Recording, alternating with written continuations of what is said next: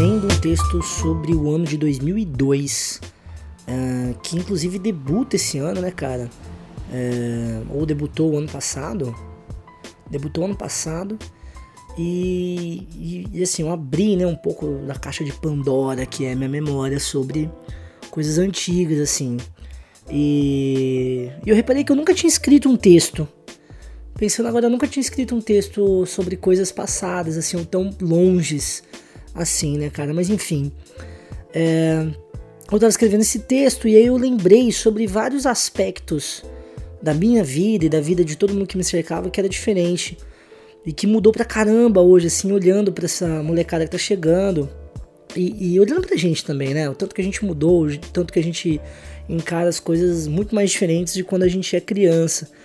E eu me, eu me identifiquei com, com várias coisas, assim, muito interessantes, de, de comportamentos interessantes, assim. Uh, e o primeiro de tudo era a questão é, de como o bullying funcionava naquela época, né, cara? Uh, eu tô falando muito cara, e aí, Ivan, eu, eu ouvi teu, o teu, o teu, a tua dica, eu tô tentando me policiar.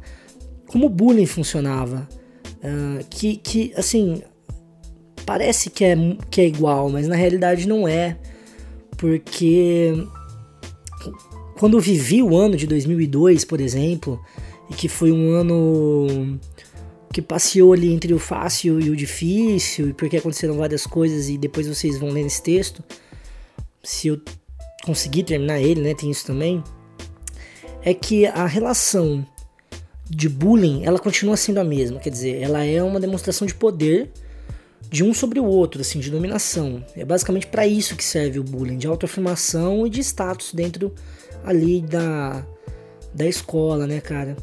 É tipo cadeia, assim, sabe? Você tem pequenas facções, que são as panelas, e elas precisam, através de demonstrações de força, e que muitas vezes eram físicas também, é, mas a maioria era, era, era, de, era de cunho psicológico, é, mostrar força, cara, e através disso é, é, se colocar na, no topo da pirâmide ali da, das convivências e das redes sociais, assim, né?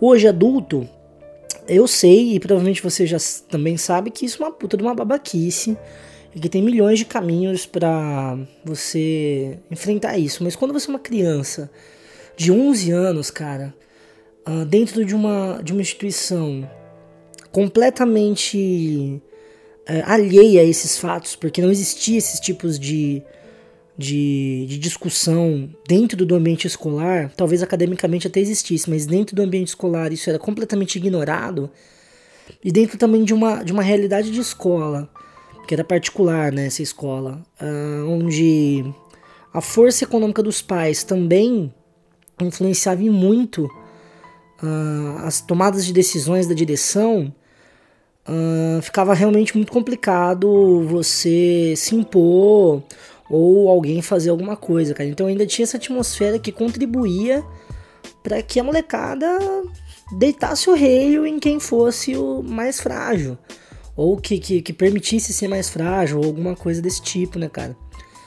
E, enfim, hoje em dia eu percebo que mudou um pouco a, a questão, até porque as pessoas estão muito mais bem informadas e e as escolas estão muito mais bem informadas, os professores estão é, são melhores profissionais.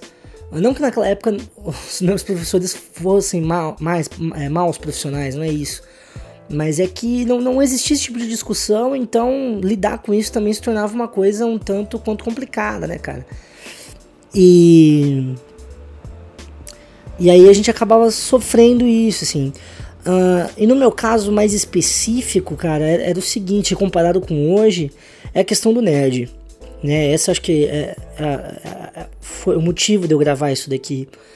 Porque relembrando algumas situações e, e a minha vivência, uh, eu não, não, não me encaixava nos quesitos que hoje, para você ser nerd, bem entre aspas, uh, acontece.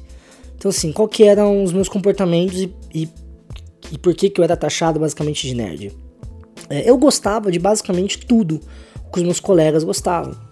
É, a gente colecionava figurinha de futebol, a gente jogava videogame, a gente, é, sei lá, gostava de desenho japonês, que na época era o Cavaleiros do Zodíaco e não tinha muito mais além disso. Os meus amigos gostavam de outros desenhos que passavam na TV a cabo, ao qual eu não tinha acesso, então, mas eu sei que eles gostavam. Uh, não rolava isso de ir com camisa de super-herói ou de camisa de desenho, porque na época esse tipo de produto eram ou raros ou muito caros, então era quase inexistente camisa de desenho, uh, como é hoje. Então, então tem uma. Porque hoje também tem uma questão de mercado muito forte né, em volta desse público, porque acabou virando cultura pop, então dá muito dinheiro e a galera vai lá e compra. Naquela época não, não era isso. Então, por que, que a galera me chamava de nerd? Basicamente por dois motivos, cara. Primeiro, por por eu, sei lá, ter boas notas. E isso era mais ou menos como obrigação, porque parte da minha da minha da, da minha condição de estar naquela, naquela escola era por conta de uma bolsa que eu teria que manter por conta das minhas notas. Então, mas também eu nem fazia ideia sobre isso. A minha mãe colocava uma pressão para eu tirar nota, eu ia lá estudava e eu não tinha muito mais o que fazer, né? É, não era como se eu pudesse escolher não tirar nota. Então, enfim. E outra situação era porque eu usava óculos, cara, e numa, dentro de uma sala de aula onde pouquíssimas pessoas usavam óculos, e, e aí, porra, já viu, né? Uh, é meio clichê isso, assim, cara, mas acontecia e deixava, me deixava bastante chateado, assim, outros colegas de sala também, né? Uh, esse era o motivo pelo qual eles me chamavam de nerd, o nerd sempre foi taxado de uma maneira ultra negativa, cara. Como se estudar e tivesse notas boas fosse motivo de vergonha. Claro, uh, era, mas dentro daquele contexto escolar. Né? Fora não. E o engraçado é que isso nunca é, foi um motivo para eu deixar de estudar, né? Até porque em casa existia uma cobrança da minha mãe, graças a Deus existia essa cobrança de, de ter que estudar. Então, meio que para mim ali, isso também era. A gente acabava passando por cima. E na hora que todo mundo precisava de nota, todo mundo precisava de nota e acabou. Fazia parte daquele sistema, nota, né? nota sempre foi parte de um sistema. Então, uh, era nerd quem tirava notas muito altas, assim, quem ia bem e tal.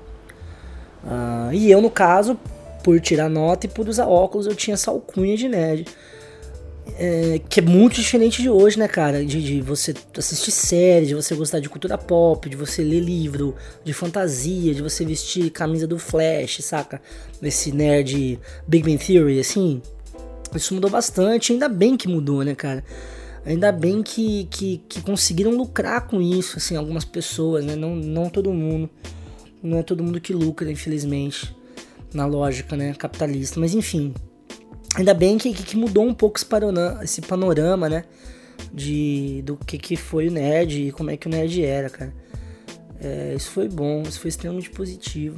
Outra coisa que eu me peguei pensando, cara, e aí eu já não sei aonde minha memória ela acaba é, é, se misturando com um monte de coisa que eu já li, com um monte de filmes que eu assisti, onde que isso se junta, que é o fato de, de parecer muito, assim, muito a tônica do texto, assim, e, e as tônicas da memória que eu tive, basicamente desse, desse ano de 2002, tem uma tônica muito assim, meio it, né? Já que o filme tá aí, explodiu e tá todo mundo comprando os livros pra caralho. Inclusive, deixa eu fazer um parênteses aqui. Eu fui na FENAC, final de ano, procurar um, um presente ali para amigo secreto, cara. Passei pela, pela prateleira, assim, e tinha um monte de livro do It, assim, tinha dois moleques conversando, mais ou menos ali na faixa etária de uns 14, 15 anos. E um tava comentando com o outro, é, você viu, ó, esse é o novo livro do Stephen King, que não, não sei o que, cara. Porra, novo livro do Stephen King, cara. Saca? Novo livro, cara. O cara escreveu, sei lá, em 1989, 85, o It, sabe? Porra, novo livro, sabe? Uh, enfim. É, isso acontece muito, né, hoje em dia também, da, da, da galera querer é, ter uma, uma, uma, certa aparência, querer vender para os outros que é uma coisa, mas na realidade é só aquilo até a página 3, saca? A pessoa. É, a pessoa não, não ela nem se esforça para entender do que, que ela tá falando, né, cara? Isso é, também é muito louco e é uma mazela de agora, né, cara? Desses tempos, assim. Vi-se pouco isso lá em meados de 2002, cara. E. É, perdi o raciocínio. Ah, tá. É, e como é que. É, como é que era um pouco parecido, assim. Não não a, a realidade é, física da coisa, assim, né? Quer dizer, andar de bicicleta, cidade pequena, aquela história. Não isso, assim, é, de ter aquele grupo e tudo mais, mas a, a realidade psíquica da, da, da, história, assim, dialogava muito com o que eu tava passando, cara, em 2002. Mas volto a falar, não sei se é porque eu tô contaminado com a história do livro e do filme, que são coisas recentes, então tá dentro da cabeça ou se realmente aquilo aquilo bate assim. Sabe, aquela história de, de você ser constantemente humilhado por outras pessoas e que os adultos meio cagando para aquilo. Mas não é que na realidade caga, que você enquanto criança não tem aquele olhar de que eles estão tentando ajudar, mas na maneira que eles podem. Saca? Isso acontecia. É, isso acontecia bastante, assim. E eu tenho muito né, isso nessa na minha memória, assim. E aí o It do nada começou a fazer muito mais sentido né? É, que, que, que, na primeira vez que eu, que eu li não, não me trouxe, né? É engraçado, porque quando eu li o livro, é, eu não tive, eu, eu, eu, não me identifiquei com os personagens e com a história por conta disso. Mas depois, quando eu sentei a bunda na cadeira e falei assim, não, quero contar essa história. E aí eu comecei a perceber que tinham elementos meus, da minha história, presentes no livro, é, a coisa fez muito mais sentido, cara. E isso é muito legal, assim, é muito louco. É, o que me leva a crer que muitas experiências são compartilhadas por várias faixas etárias, sabe?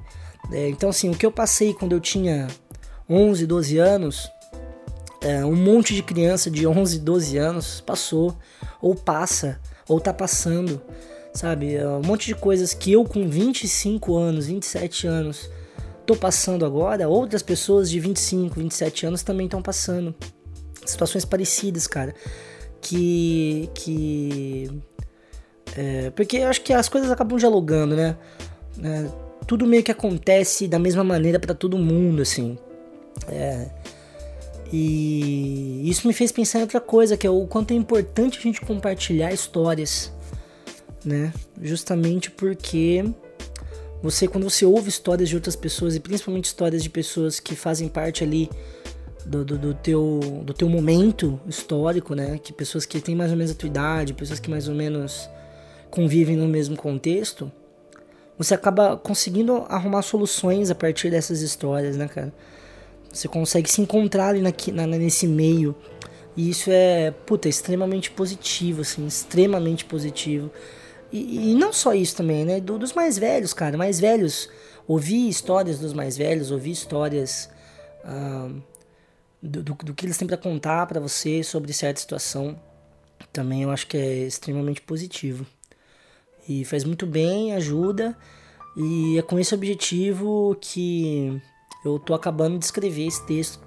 Que nem fala sobre bullying, assim, fala sobre bullying, fala sobre uma série de coisas que aconteceram em 2002 mas é o foco dele é, é, é, outro assim né? É como o ano de 2002 foi tipo um ponto de mutação para tudo que eu vivi a partir dali. É, espero que eu consiga soltar. Se eu conseguir editar esse podcast até o tempo de o texto estar tá pronto o texto vai estar tá aí no post. Caso você queira ler também se você não quiser um grande abraço e aí o que, que, vocês pensam sobre isso cara vocês, vocês também têm essa impressão de que as coisas mais ou menos estão interligadas né, nesse, nesse, sentido e que falta um pouco a gente conversar uns com os outros para poder entender o que tá rolando. É... E essa parada do nerd, né, que também, pô, já é um assunto meio velho e que todo mundo já percebeu que aconteceu, mas foi uma maneira aí de, de linkar as coisas, né? E muito positivo. O que, que vocês acham sobre isso tudo? Fala aí nos comentários, me manda um inbox, me ligue e tamo junto, molecada. Um grande abraço. Esse foi mais um Além do Hype para vocês.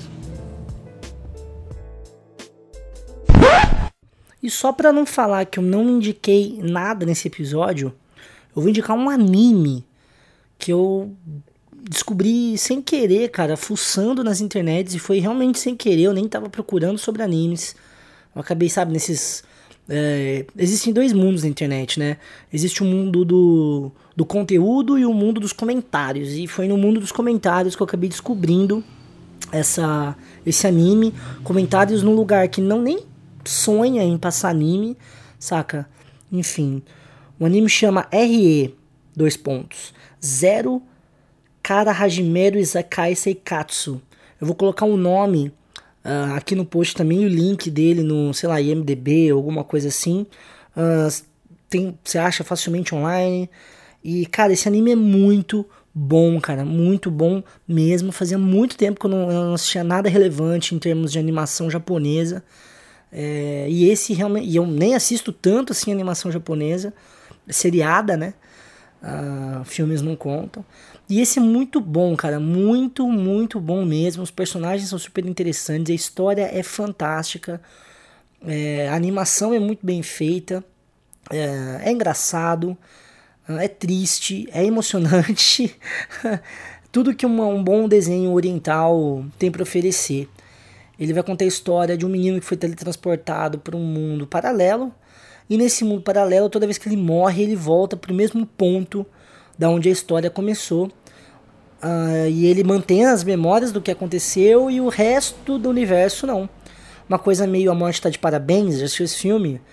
É, uh, assistam também, cara, A Morte Tá de Parabéns, tá no mesmo, no mesmo âmbito é, de storytelling, assim, só que um vai por um caminho, outro vai para o outro, enfim. Um é norte-americano, o outro é, é japonês. Mas são dois filmes aí, duas obras com mais ou menos a mesma temática, que é muito interessante, é um jeito legal de falar sobre morte, sobre suicídio, sobre é, dezenas de outros assuntos que estão é, pertinentes no momento. Beleza? Então fica aí a dica desse anime, que eu não vou repetir o nome porque ele é muito complicado. E, cara, fiquem com tudo. Muito obrigado, valeu, falou!